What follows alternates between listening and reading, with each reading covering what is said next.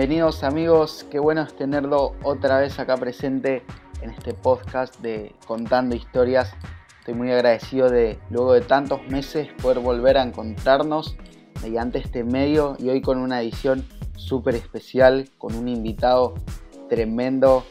Le doy las gracias a Dios por porque Él pueda estar acá, porque sé que nos va a bendecir, nos va a impactar, nos va a llenar de fe con lo que tiene para contarnos. Eh, lo quiero presentar, pero quiero también que se presente un poco él. Tenemos a nuestro amigo Santi Figueroa. ¿Cómo estás, Santi? ¿Cómo andás? ¿Todo bien? Che, me, estoy riendo. No, sé por qué me estoy riendo, pero lo estoy disfrutando ya. Eh, qué bueno poder estar acá junto a vos, Fran. Eh, qué lindo. deberías contar la historia de cuánto tiempo tardamos en grabar este podcast. no sé, digo. Total, hoy es miércoles 2 de diciembre. Yo creo que empezamos a pactar esta entrevista como por marzo, febrero, pero pasaron cosas. Pasaron, creo que lo, que define es pasaron cosas. Totalmente. Dios estuvo tratando con nuestras vidas. Ay. Aprovechamos, todas las cosas ayudan para bien a los que aman a Dios. no, sí, total. Eh, pasó tiempo por de distintas cosas, ¿no? Eh, Santi es una persona que está muy a full. Eh, no, no, no, me eches la culpa a mí de que estoy ocupado. no, no, sí, está bien. Te, entrego el manto de la culpa, ¿viste? Está perfecto, tomo, tomo responsabilidad. Nada, eh, es el tiempo, este era el tiempo, por eso estamos acá con, todas las pilas, con todo el power, a las 10 de la mañana grabando esto. y bueno, honro la vida de Santi, su tiempo de poder estar acá compartiéndonos. Eh, se lo dije y lo digo muchas veces, es una persona que, me inspira, que, me motiva a buscar siempre más de Dios, una persona alegre que, imparte ese gozo en todo momento. Y bueno, yo creo que va a salir una hermosa charla que tenemos preparada acá. Eh, pero bueno, Santi, a modo de, introducción, de arrancar, ¿no? Antes de entrar en lo que el título nos demanda, eh, si le querés contar un poco a la gente quién sos eh, actualmente, qué te encontrás haciendo y también para qué te estás preparando. Uf, muy bueno. Bueno, de vuelta, hola a todos los que están del otro lado. hola mis amigos de podcast. Eh, bueno, mi nombre es Santi, Santi Figueroa. Segundo nombre Gabriel, para los que no sabían. Em, Saben que, bueno, soy simplemente. Yo siempre me trato de definir de esta manera, ¿viste? Cuando, cuando dice quién sos. Bueno, soy Santi. Y de ahí de lo, lo que hago es otra cosa, pero me considero una persona que ama a Jesús y que quiere todos los días crecer y busca constantemente esto, ¿no?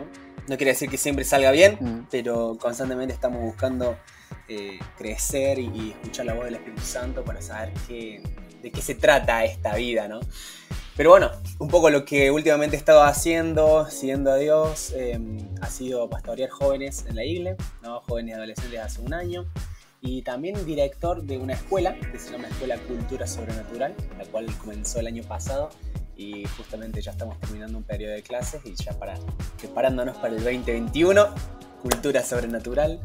Y todo esto nació varios años atrás cuando pude hacer un viajecito, que seguramente vamos a contar un par de cosas acá, mm. pero pude hacer un viaje a Estados Unidos, a Bethel Church, eh, por tres años. Así que me considero, si tengo que resumirlo, eh, soy Santi, una persona que ama a Jesús y trata de seguirlo, eh, haciendo un par de locuras por el camino. el Santi, eh, hombre recto, temeroso de Dios. oh, sí, señor. Qué, bueno, Santi, sí, total, hay tantos temas para tocar en esta entrevista. y bueno, el punto siempre es Dios, siempre vamos para esa dirección. Por eso también te quiero preguntar así brevemente, ¿no? Que cuentes cómo conociste a Dios, ¿no? Eh, y había notado acá si pudieras decirnos en pocas palabras de qué lugar te sacó Dios y en dónde te puso. Pero para hacerlo de una manera así, ¿no? Eh, copa, eh, viste que a veces estamos, bueno, yo estaba ahí todo un trasfondo. de, en pocas palabras, ¿dónde sentís que Dios te sacó y a dónde te puso ahora? Que es tremendo. Uh, qué buena pregunta. Em, creo que de dos lugares me sacó Dios. Uno de, la esclavitud del pecado, ¿no? Porque yo, bueno, tengo, ay, tengo que contarte una, historia para esto. Pero voy a tratar de ser breve. Eh, yo crecí en la iglesia, crecí como hijo de pastor, entonces toda mi vida la viví desde ese lugar de que era visto por personas. Entonces, mm. como hijo de pastor, a veces la gente espera que uno sea perfecto. Y eso me llevaba a como vivir una vida en la cual aparentaba ser perfecto, pero dentro mío y no era tan perfecto que digamos. Eh, y tenía varias equivocaciones constantes. Y, cuando pude conocer a Dios a mis 19 años, ¿no? Porque no lo conocí, de chico lo conocí, mm. tenía 19 años, tuve un encuentro con Él y después de eso me sacó de la esclavitud del pecado. Wow. Pero también me sacó de la esclavitud de la religiosidad. Mm. Eh, es muy, muy loco, pero eh, sinceramente yo sentí que toda mi vida viví una vida donde conocí a Dios, iba a la iglesia, iba a los encuentros, los retiros, iba adelante, pedía oración, todo, todo, todo, todo, todo, pero nada me transformaba. Que un día tuve un encuentro en mi habitación, justo el día que ni siquiera oré, ni siquiera leí la Biblia ese día, y a las doce y media de la noche se empecé a llorar porque sentí que Dios me decía que Él siempre iba a estar conmigo aunque yo le fallara. Y tuve un encuentro con Jesús que me tiró al suelo y empecé a llorar y decir, Dios, gracias y, pude sentir por primera vez eh, ese, arrepentimiento genuino y esa transformación. Duró 30 minutos el encuentro, al otro día yo era una persona completamente diferente que empezó a cambiar de adentro hacia afuera. Así que eso fue un poco como conocí a Dios en mi habitación, en un momento triste de mi vida. Eh, tuve mi primer encuentro con Dios, que Wow. No soy el mismo después de ese momento. Eh, se apareció Jesús y te tiró el caballo, literal. Literal, literal, literal me destruyó todo y, me volvió a, me volvió a crear, por así decirlo. wow, qué bueno Santi ver esto de, de un encuentro con Jesús tan real que, porque muchas veces buscamos eh, o, nos quieren imponer, o nosotros también a veces, ¿no? De que uno se arrepienta así instantáneamente, pero sin embargo el verdadero arrepentimiento es cuando se nos revela la persona Jesús y entendemos quiénes somos, en qué condición estamos y a cuál nos quiere llevar él. Y bueno, yo creo que después de esa media hora nadie es igual, nadie vuelve a ser igual. Sabes que es muy loco porque yo en ese, en ese encuentro que tuve con Jesús no fue un encuentro así físico que vi a Jesús personalmente, sino pude verlo en mi mente y pude ver a Jesús siendo crucificado. Y yo me acuerdo que oraba y por primera vez en mi vida entendí, ¿no? Obviamente yo sabía que Jesús había sido crucificado por mis pecados. Obviamente me lo, me lo enseñaron de chico. Pero ese fue el momento donde, donde lo tomé muy personal. No es que Él murió por los pecados del mundo, Él murió por mis pecados. Él murió por Santi, Él murió por mí y estaba pensando en mí cuando estaba muriendo y también cuando estaba resucitando. Y a ello me acuerdo que pude sentirme tan indigno de recibir tanta gracia tanto amor, pero al mismo tiempo tan agradecido de que Él me hubiera elegido para darme su gracia, su perdón, su amor. Y ese sentimiento eh, podría decirse que fue como tipo un temor de Dios, ¿no? Mm. Porque vos sabes que no lo mereces, pero al, mismo, está, al mismo tiempo estás tan agradecido que querés cuidarlo con todo tu corazón. Es un, podría decir que el temor de Dios se puede resumir así, ¿no? Wow. Tremendo amigo. Te agradezco. Finalizamos ahí nomás, ¿viste? Nos vemos la próxima en 10 meses. Y, en este proceso de haber conocido a Dios, empezar a caminar, obviamente que desde ese momento hasta ahora pasaron un montón de cosas, hubo viajes, procesos, pero ahora con lo que te encontrás haciendo eh, y puedes mirar para atrás, eh, puedes contarnos cómo fue ese proceso de ir descubriendo tu llamado, tu propósito en esta tierra y entender que no fuiste llamado a ir a una iglesia nomás y volver un domingo, sino que a activar algo que el cielo quería traer aquí, a la tierra, a tu generación, a tu familia, mediante tu vida. ¿Cómo fue ese proceso de descubrir para qué fuiste llamado? Sabes que, eh, muy buena pregunta. E, esa pregunta es algo que me he dado cuenta que nunca me la, me la pregunto. No, no, mm. Creo que una vez cuando era chico me pregunté cuál era mi llamado o cuál era mi propósito en esta vida, ¿no? Como una pregunta importante y sentí que Dios me decía que no me lo iba a decir. Porque si me lo decía iba, iba a tratar de hacer de todo con mis fuerzas para lograr eso. Y, y, en cambio no iba a ser un, este es tu llamado, sino que iba a ser un, hey, seguime día a día y vas a llegar. Eh, entonces se transformó en algo diferente porque ya no, yo sinceramente yo no sé qué va a pasar acá cinco años, ni siquiera sé eh, cuál es el propósito, así como ponerlo en, imágenes a, mi propósito en la vida. Yo sé que día a día tengo que estar conectado a él, porque tal vez mi personalidad o cómo soy yo, si me dijera Dios, esto es lo que vas a hacer específicamente y acá vas a estar cuando tengas 40 años, capaz que yo trate de hacerlo por mi fuerza. En cambio, creo que Dios siempre me dice, no, no, no, tranqui, eh, no sabes lo que va a pasar, pero me conoces a mí, conoces mi voz, entonces lo único que tenés que hacer en este tiempo es permanecerte conectado a mi presencia, seguime y listo, y vas a llegar. Y eso es, una, una aventura diferente porque yo cuando me fui, por ejemplo, yo me fui a Bethel, empecé un proceso, conocí a Jesús a mis 19 años. Empecé a leer mucho, ¿no? Tenía hambre, quería más, quería más, quería más y no, estaba, no me saciaba nada. Me acuerdo que los viernes a la noche me quedaba en mi casa adorando, a los sábados también, y, no quería ni siquiera salir con amigos, estaba loco, estaba loco, era como, quiero más, quiero más, quiero más. Y en ese proceso empecé a leer, descubrí un libro de Bill Johnson, no sabía quién era Bill Johnson. Mm descubrí un libro que se llama El poder sobrenatural de una mente transformada. Empecé a leerlo, me motivó, empecé a orar por enfermos, no se sanaba nadie. Eh, eh, digo, ¿qué pasa? Bueno, un equipo de Bethel vino de misionero a, perdón, a Buenos Aires. Eh, fue en el año 2015, creo, de marzo de 2015. Y fui porque dije, quiero, quiero ver si lo que dicen los libros es verdad. Así que fui y fue verdad.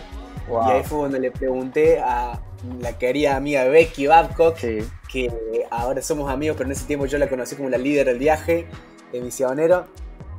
Y le pregunté qué onda con Bethel, cómo puedo hacer. Bueno, y me dijo, hey, eh, hace lo posible, Dios se encarga de lo imposible. Y, me acuerdo que empecé ese proceso, fui a Bethel. ¿Para qué fui a Bethel? Mira, te lo, resumo eh, en dos palabras. Eh, Todd White. Yo quería ser como Todd White mi, mayor deseo en la vida era poder perder el miedo al hombre y poder ser como un Todd White argentino cordobés que pudiera salir a la calle a, hablar de Jesús y, ver sanidades, milagros y perder el temor al hombre. Ese fue mi objetivo. No fui por otra cosa. Eh, quería una transformación. Fui a primer año, fui a segundo año, fui a tercer año. Cuando volví, Dios me había cambiado completamente todo lo que yo pensé que iba a ser mi propósito y volví para estar pastoreando y para estar siendo director de una escuela. ¿no? Que ahora yo no quiero ser Todd White, eh, me, encanta Todd eh, me encanta, eh, admiro muchas personas, pero entendí que más que todo mi llamado, podría decirlo, era, o, mi corazón, ¿no? mi, corazón estaba más ligado a la unidad de la iglesia y a, la, a una iglesia sana a poder equipar a creyentes que tal vez han vivido un avivamiento, han vivido con, hambre, con sed, han tenido un encuentro con Dios, pero de a poco han perdido ese, ese amor. Y, eso es mi, mi corazón, decir, hey, podemos ser una iglesia sana, que ame, que elimine toda comparación, elimine toda competencia, todo juicio, y que juntos como la iglesia de Cristo podamos crecer. No como congregación sola, sino como iglesia, ¿no? Vos, Fran, sos de otra congregación, pero somos parte de la misma iglesia. Tengo amigos de un montón de otras congregaciones y en el momento que empezamos a competir, estamos dañando el reino. Entonces, ese se transformó en mi corazón y mi mayor llamado podría decir que es unidad y sanidad de la iglesia. ¿Por qué? Porque cada vez que salí como un Todd White a la calle, eh, un 80 o 90% de las personas eran hijos pródigos, personas que se habían apartado de la iglesia. Entonces me di cuenta de que el problema no era tanto de que no se estaba predicando el evangelio, el problema era que no se estaba viviendo el evangelio dentro de la iglesia. Porque ¿cómo te vas a apartar de un lugar donde te sentís amado por el Padre? Eh, está bien, podés hacerlo, es tu decisión, pero un 90% de las personas apartándose de la iglesia creo que había un problema que necesitábamos solucionar. Y todo se iba a solucionar con el verdadero amor de Cristo. Bueno, hable mucho. Wow, sí, Santi, total. Eh, me tocó una vez estar escuchando eh, en una clase de misión que hablábamos sobre estas cosas y obviamente, obviamente que, no negamos eh, la evangelización, ¿no? Y ir a salir y a predicar, total, es algo tremendo donde Dios se manifiesta, pero muchas veces pensamos, ¿no? ¿Por qué la mayoría de, de jóvenes, hijos de pastores o jóvenes que arrancaron en la iglesia se terminan apartando y a veces ponemos tanto el objetivo, la mirada en decir, bueno, vamos a buscarlo a los que están perdidos y, no nos damos cuenta a los que quizás están perdiendo, a los que están dañados, a los que necesitan contención y, capaz no vamos a la raíz de esos problemas, ¿no? no hay, hay evangelización pero no hay un discipulado, un proceso eh, un tratamiento espiritual ahí, ¿no? De corazón a corazón, de poder escuchar a las personas, unirlas, sanarlas, como decís, y, es algo tremendo, es algo tremendo y, se, puede ver en vos. Y, bueno, fuiste a, Betel con una expectativa, eh, Dios quizá trajo otra, yo creo que fue un proceso tremendo en tu vida. ¿Y qué fue lo que podrías contar que más te impactó en ese viaje? En, lo personal, en, lo espiritual, en lo ministerial. ¿Qué es lo que más te impactó? ¿Con qué te volviste? Que dijiste acá soy otro, soy otra persona, otro santo. Uf. Em, puedo decir mil cosas. Vamos a ir por la primera que se me vino a la mente. Em, yo era una persona muy fría, ¿no? Era una persona que no me consideraba frío porque no me daba cuenta que estaba haciendo frío. Pero por ejemplo, si vos me hacías algo, yo no me iba a ofender. Yo te iba a dejar pasar y, te iba a perdonar y no iba a guardar rencor. Es más, nunca guardé rencor. Em, pero cuando fui, me di cuenta de que empecé a ofenderme fácilmente. ¿no? Estaba en Bethel, estaba mi primer año, empezó como un proceso de operación a corazón abierto y me empecé a ofender pequeñas cosas alguien hacía algo y me ofendía, alguien hacía, me ofendía, me ofendía, me ofendía, no puede ser, estoy peor que antes. Eh, antes no me ofendía nadie, ahora me ofende todo. Y ahí eh, la reflexión de me es que antes tenías un corazón de piedra. ¿No? Eh, ni siquiera, no te ofendía nada porque ni siquiera le dabas acceso a tu corazón. O sea, nadie podía tocar tu corazón ni siquiera para amarte o ni siquiera para odiarte, por así decirlo. Y uno de los mayores aprendizajes fue amigarme con la sensibilidad de corazón, ¿no? de decir, mm. eh, la, vulnerabilidad, de, permitirme sentir, de permitirme sentir emociones como amor, pero también permitirme sentir emociones como el enojo, como, como, la, como traición, por así decirlo, ¿no? emociones fuertes, pero también procesar esas emociones con Cristo. Eh, el problema mío era que como yo yo era cristiano, yo pensaba que un cristiano jamás se podía enojar, jamás podía estar triste, jamás podía tener problemas. Entonces me obligaba a mí mismo a tener una vida, una careta, ¿no? Una careta donde estoy todo el tiempo sonriendo, estoy siempre bien y, porque soy cristiano, ¿no? Como cristiano no me puedo enojar. Y claro, llegó un día donde esto se explotó y Santi enojadísimo con todo el mundo. Eh, está mal, mal, mal, mal, Iván. Ahí Jesús me dijo, Santi, no está mal que te enojes, pero si pasas el enojo conmigo, yo te voy a ayudar a sacar el mejor provecho de esta emoción. Mm. Porque prácticamente Dios creó esa emoción. Entonces, eh, fue un eh, podría decir que fue más estabilidad emocional. hoy por hoy me considero una persona que es estable emocionalmente, estable en mis pensamientos, estable en, mis, en lo que siento y, eso fue un aprendizaje increíble porque me ayudó a, lo que hoy estoy haciendo, que requiere mucha estabilidad emocional. Eh, y sin duda sigo aprendiendo. Es loco porque uno podría decir, no, sí aprendí milagros. Sí, sí, sí, todo eso lo aprendí y está increíble. Hmm. Pero no hay nada más lindo que poder eh, estar conectado con el corazón, con Dios y con uno mismo también, ¿no? Eh, porque a veces necesitamos eso, necesitamos descanso, necesitamos sentir, hablar. Eh, bueno, todo eso, ¿no? Tremendo, Santi. Si se entendió. Sí, total. Sabes que se me venía a la mente, ¿no? Escuchaba esta semana, este tiempo también de cuarentena mucho que eh, hay tantas cosas, ¿no? Que, son gloriosas cuando preguntamos a Dios, como decir los milagros, sanidad, un montón de cosas, pero sin embargo, Jesús cuando le tocó hablar, él dijo, aprendan de mí que soy manso y humilde de corazón. O sea, la importancia que le dio a eso, al carácter, ¿no? Como decía vos sobre todas las cosas que aprendiste, que viviste y experimentaste allá, sí. Pero no hay nada como vivir constantemente aprendiendo eso. Del corazón de Jesús. Que es lo que verdaderamente nos va a llevar a vivir una vida radical en este mundo. Porque si ponemos nuestros ojos, nuestras expectativas siempre sobre la manifestación, ¿no? Y no sobre aquel quien se manifiesta, eh, es algo contra, contradictorio, la verdad. Tal cual. Bueno, amigo, ya para ir entrando más al tema, basta de cháchara.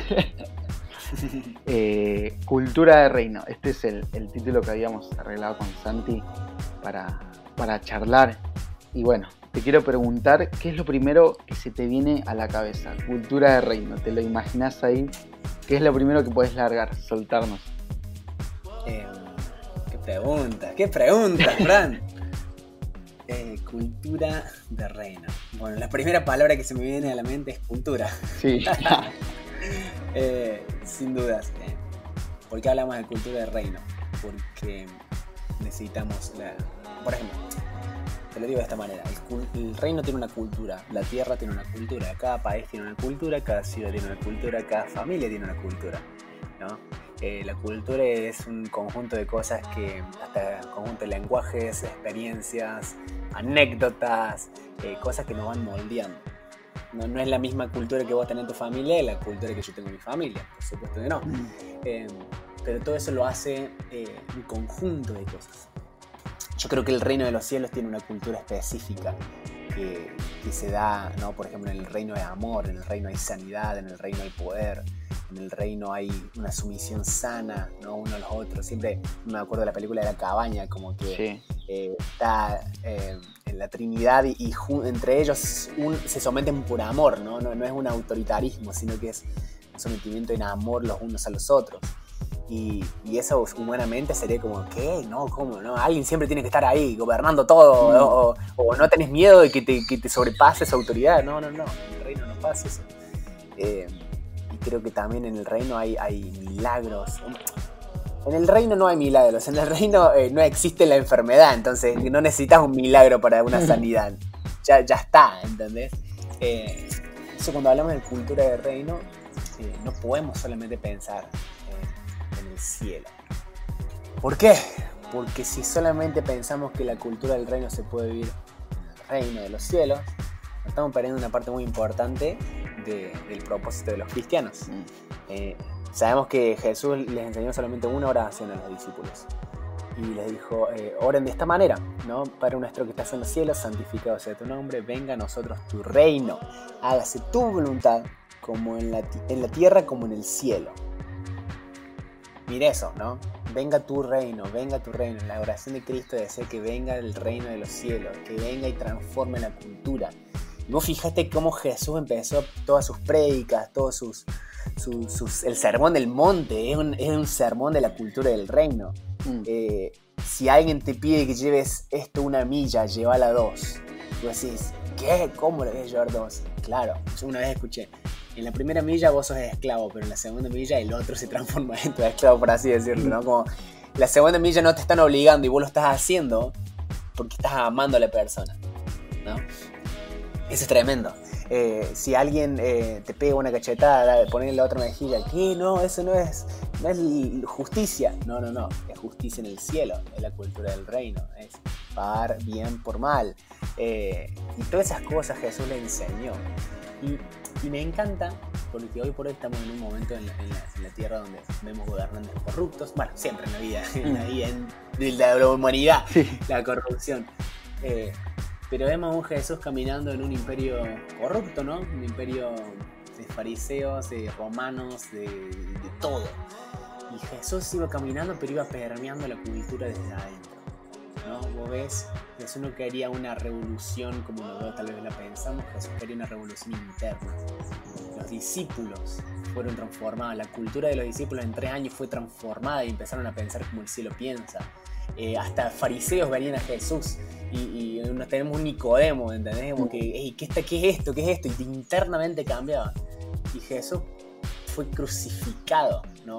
Fue, fue eh, eh, lastimado. Y vos decís, ¿cómo puede ser que esa cultura... ¿Cómo puede ser, no? Que, que, lo mataran. Esa cultura no transformó nada. No, no, sí transformó, porque transformó la vida de millones de personas tal vez no de la manera que buscaríamos nosotros la transformación, pero sí de la manera en que Cristo transforma vidas. ¿no? Eh, personas pensaban que Cristo iba a revolucionar todo, iba a derrocar el imperio romano, pero Cristo iba, eh, lo que hizo fue derrocar el imperio del pecado. Mm. Que es prácticamente el pecado es la raíz de la corrupción. Entonces, si eliminas el pecado del corazón de una persona, inevitablemente todo lo demás empieza a caer. Wow. Entonces, la cultura del reino no va al síntoma, no va a, lo externo, va a lo interno, a, la raíz absoluta de todos los males, que es el pecado y, la, la, independencia de Dios. Entonces vos te das cuenta que cuando Jesús vino, lo que mayor decía era, hey, vean al Padre, vean al Padre, separados de mí nada pueden hacer, separados del Padre no pueden hacer nada. Él estaba restaurando. Y siempre digo esto, la cultura del reino no vino a, salvarnos del pecado, sino que vino a conectarnos al Padre. Y para eso había que eliminar el pecado de la ecuación. Hmm. Pero el objetivo no fue el perdón de pecados, el objetivo fue la conexión con el Padre. Por eso muchas veces personas viven siendo perdonados de pecados, pero nunca aprovechan eso para conectar con el Padre. Entonces no viven una vida como Cristo quiere porque no han entendido que no se trata del perdón de pecados, se trata de la conexión con el Padre. Entonces creo que la cultura del reino significa una cultura que dependemos completamente de un rey que quiere lo mejor para nosotros todos los días, constantemente. Y necesitamos permanecer conectados a Él. El resto, milagros, señales, prodigios, eh, amor, honra, solo viene cuando estamos conectados con Él. Wow, Santi. Tremendo porque hiciste la definición de todo lo que envuelve esta cultura, pero, pero fuiste a la fuente, a lo principal, estar conectados con el Padre. Como Jesús lo hizo, Jesús trajo el reino a la tierra, pero él en todo momento dice que no hacía nada que no vea hacer al Padre. Y no decía nada Padre no le hacía decir. Entonces ahí es cuando verdaderamente se manifiesta esa cultura. Y, nosotros ahora en la tierra con, este llamado a, activar esta cultura en, en, donde nos encontremos, qué valores y principios debemos tener en cuenta para manifestar la cultura del reino. Sé que sos una persona que he visto en las redes, eh, en distintas plataformas que hablas mucho sobre cultura de honra, cultura de honor. Y bueno, ahí podemos entrar en un montón de temas de valores y principios como la gratitud, perdón, amor, pero mm. ¿cuáles querés resaltar que debemos tener en cuenta y son pilares fundamentales en esta cultura? Eh, justamente en este tiempo, nos, acercándonos a diciembre del 2020, tremendo año, eh, me he dado cuenta de que del el mayor valor, ¿no? por ese el valor de los valores, mm. eh, es intimidad. Y no, se habla mil, muchísimo acerca de la intimidad, siempre volvemos a lo mismo, ¿viste? Pero vos date cuenta, ¿por qué volvemos a lo mismo? Porque nos recuesta. nos recuesta y es como que no, Dios no va a cambiar de, asunto, Es como, eh, ¿querés ver la transformación? Intimidad. ¿Querés ver milagros? ¿Querés amar mejor? Intimidad. ¿Querés honrar mejor? Intimidad. ¿Querés relacionarte mejor con las personas y restaurar relaciones? Intimidad. ¿Querés ver como el cielo ve? ¿Querés tener ojos abiertos para ver el mundo espiritual? Intimidad. Y decís, si es tan fácil, ¿por qué no lo vivimos? Mm. Bueno, porque ahí tenemos el contraataque constante. El diablo constantemente está buscando distraernos de la intimidad. Está buscando traer otras soluciones rápidas que tal vez la intimidad eh, nos va a dar en un tiempo, ¿no? En el proceso es como el diablo te da algo rápido que sabe que lo que eres, te da el placer instantáneo, pero no te da el sustento, ¿no? eso no es sustentable en el tiempo, entonces te volvés un esclavo constante de ese, de ese sentimiento, de eso que te da el diablo. Pero en cambio la intimidad eh, es como diferente porque pagas un precio, tu carácter está siendo formado y empezás a disfrutarlo de la manera más sana, más sana, más sana, más sana, más sana. Y ahí te das cuenta de que, wow, separado de él realmente nada puedo hacer. Eh, por eso para mí uno de los valores eh, para manifestar esta cultura es ser personas de oración. Y que me recuesta, pero me cuesta muchísimo, muchísimo, muchísimo, pero muchísimo, ¿eh? no, no, no me es fácil para nada, pero los momentos de oración que tengo, cuando los tengo así profundamente, me siempre, siempre termino de esta manera, ¿por qué no hice esto antes? Mm. Digo, ¿por qué no me puse a orar tanto tiempo o, tan profundamente antes? ¿Por qué esperé tanto este momento? Y siempre digo lo mismo, no, bueno, sí, ya está, listo, ahora sí, no hay vuelta atrás. Y volvemos a lo mismo. Mm. El ataque más grande a nuestra intimidad eh, es, el, es el valor de los valores. Sin ese valor, el resto lo podemos fabricar, ¿eh? Podemos fabricar eh, honra, podemos fabricar eh, amor, podemos fabricar hasta, hasta el mundo fabrica sanidades, imagínate. Sí. Eh, pero intimidad. ¿Cómo fabricas eso? ¿Cómo, cómo, cómo fabricas una conexión con el Rey de Reyes si no estás conectado con él? Eso se nota. Me gusta cuenta cuando alguien está conectado a Dios y cuando alguien no está conectado a Dios. Es, se lo ve en la mirada, se lo ve en su estilo de vida, se lo ve en sus palabras. y creo que ese es el, principal valor para poder vivir con eh, trayendo una cultura del reino a la tierra. Wow, Santi, intimidad. Yo creo que la, intimidad nos vuelve genuinos con Dios y eso hace que, no podamos fabricar las otras cosas, ¿no? Y, una vez que nos conectamos eh, mediante la intimidad, en lo secreto con el Padre, es ahí cuando viene todo lo demás, ¿no? Porque empezamos a, manifestar el amor porque nos sentimos amados, el perdón porque nos sentimos perdonados, la gratitud porque nos sentimos agradecidos. Entonces es el lugar del que nunca deberíamos salir, aunque nos cueste horrores, porque nos cuesta. Sí. sí. Amén. Amén, amén. Eh, te quería preguntar eh, también, amigo, cómo empezamos a activar esta cultura en, nuestros grupos de trabajo, liderazgo, discipulado, también en, amistades, ¿no? Donde queremos empezar a activar esta cultura. ¿Cuál es el mayor paso que podemos dar para empezar a activar esta cultura en esos ambientes en donde no solo la necesitamos, sino donde queremos ver a Dios obrar? Puedo decir algo que puede sonar medio radical, pero cualquier cosa lo editas. No. eh, salgan de YouTube, de Instagram y dejen de ver vivos de predicas de otras personas. eh, Tenía que decir y lo dijo.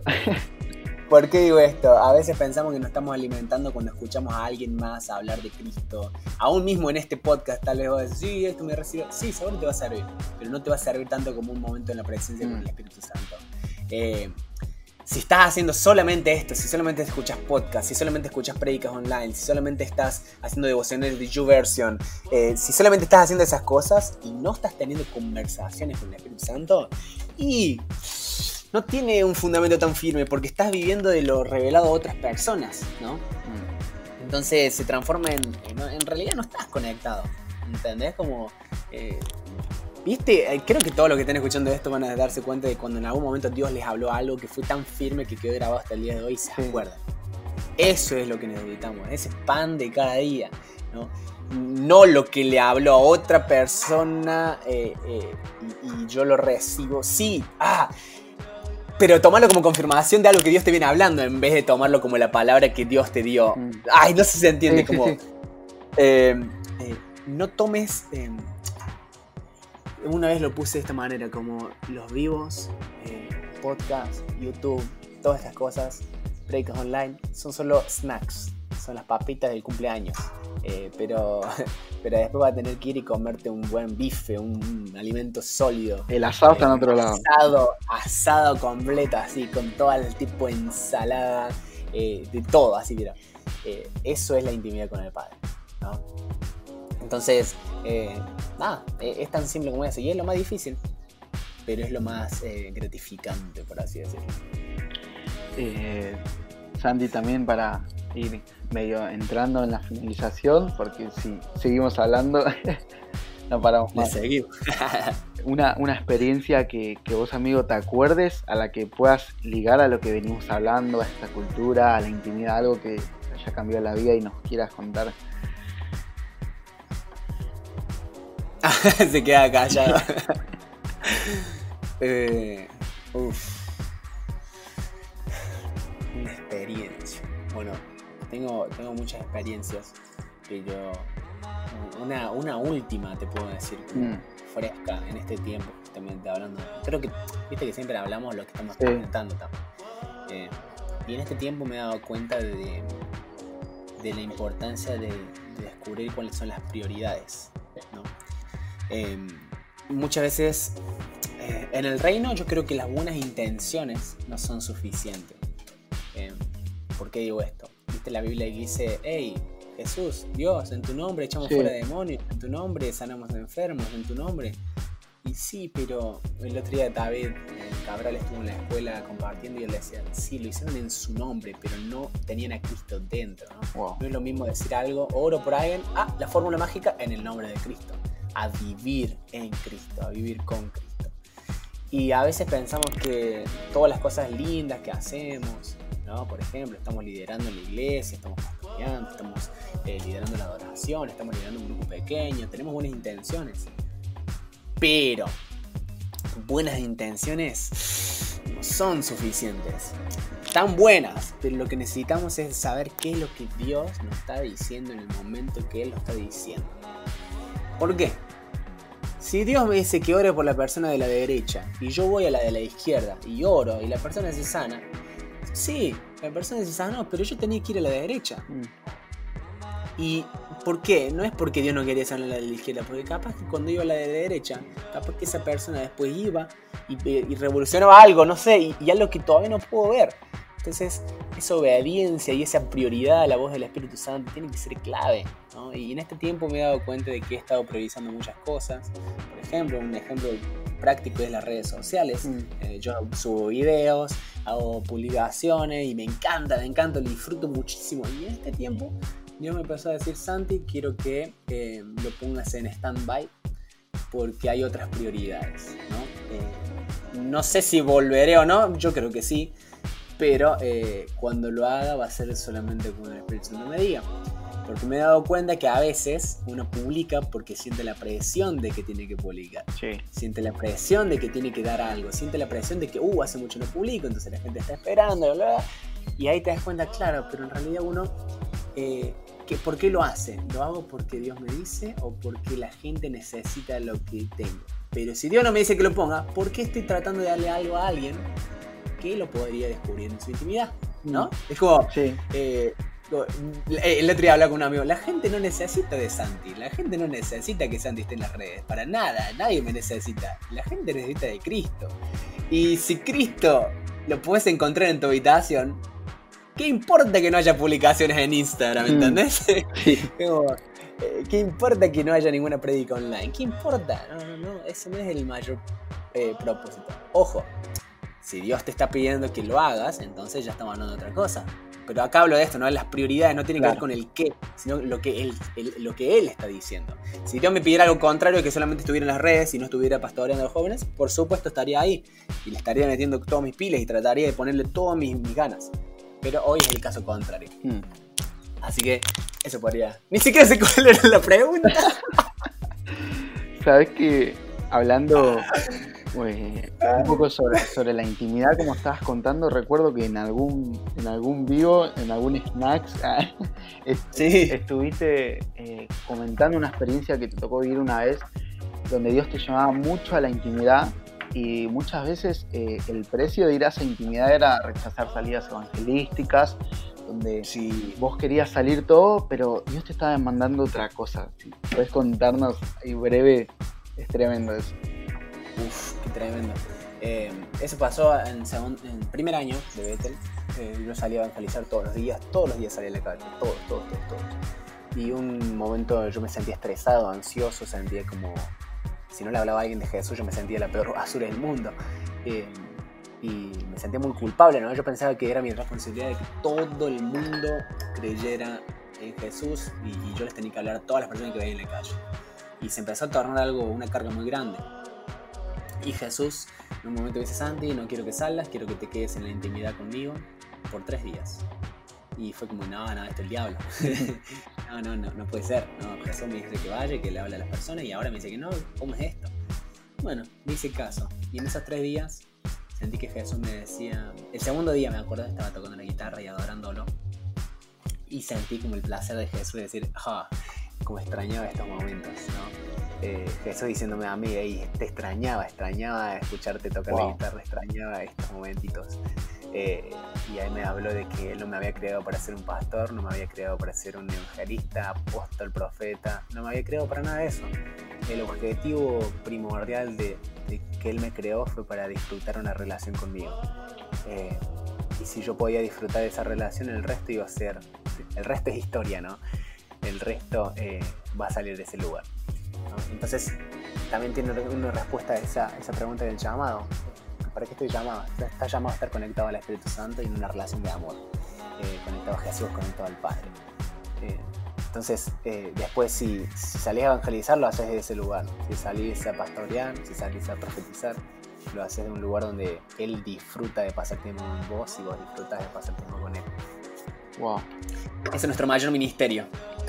Es verdad, eh, en, el capítulo anterior, al podcast anterior, hablamos con Tommy y, el título era La efectividad del ministerio, era la intimidad en todo momento.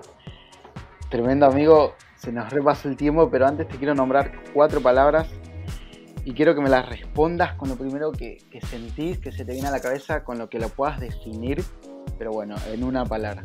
¿Dale? Dale, vamos con todo. Betel. Avivamiento. Avivamiento puro. Sí, señor. Eh, la siguiente palabra es Argentina. Avivamiento. Sabía que ibas a responder eso. Reino. Amor. Amor. Y la última es, son dos en realidad. Espíritu Santo. Uf, el consolador. A full. Pero, pero.